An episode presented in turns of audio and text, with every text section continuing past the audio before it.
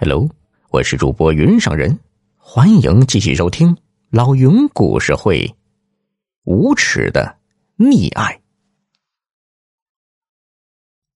李朝夕逃走后，马大林认真的研究了一下录像，除了几个小偷小摸之外，没有看见杀人放火的大事情啊。而这些小偷小摸，商场根本是不在意的。那李朝夕为什么这么在乎这的录像呢？为了解开谜团，马大林请了假，悄悄的跟踪李朝夕。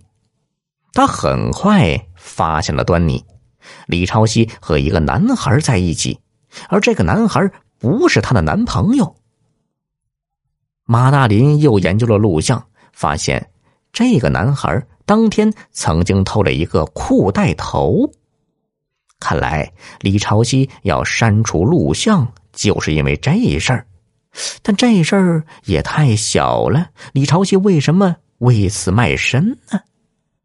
马大林还是大惑不解。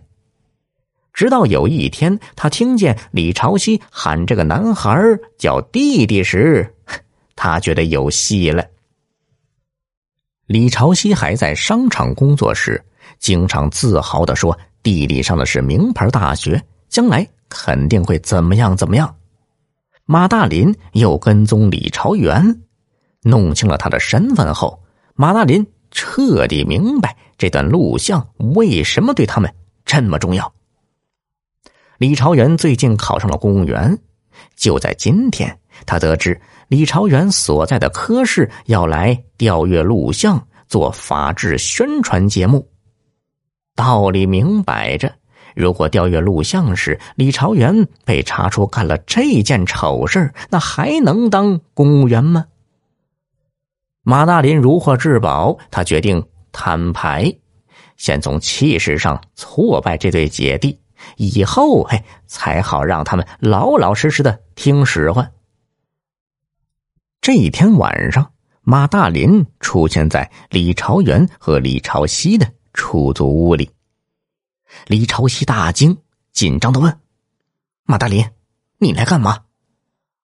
李朝元也板着脸问：“你谁啊？你想干嘛？没事的话，请你出去。”呵呵，还没当上主任呢，官气就这么大呀？不过，如果你知道我手里有你偷裤带头的录像后，你就不敢这么嚣张了。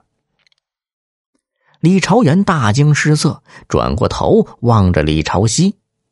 李朝夕也不明就里，跳过来揪住马大林，吼道：“王八蛋，你不是删了录像吗？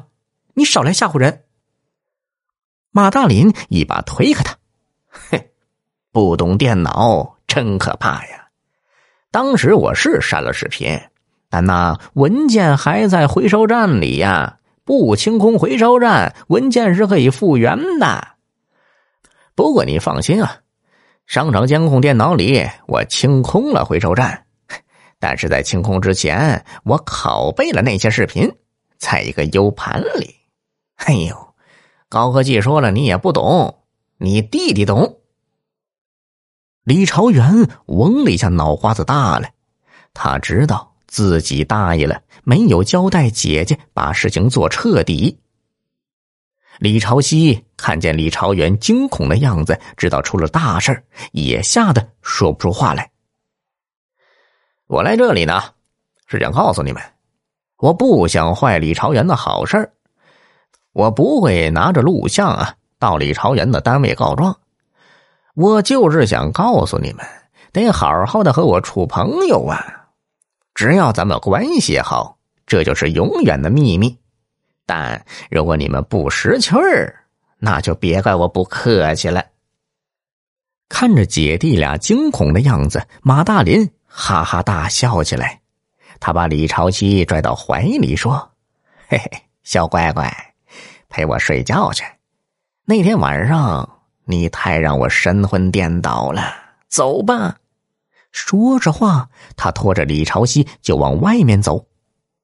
李朝元愤怒的拦住他：“王八蛋，你休想欺负我姐姐！”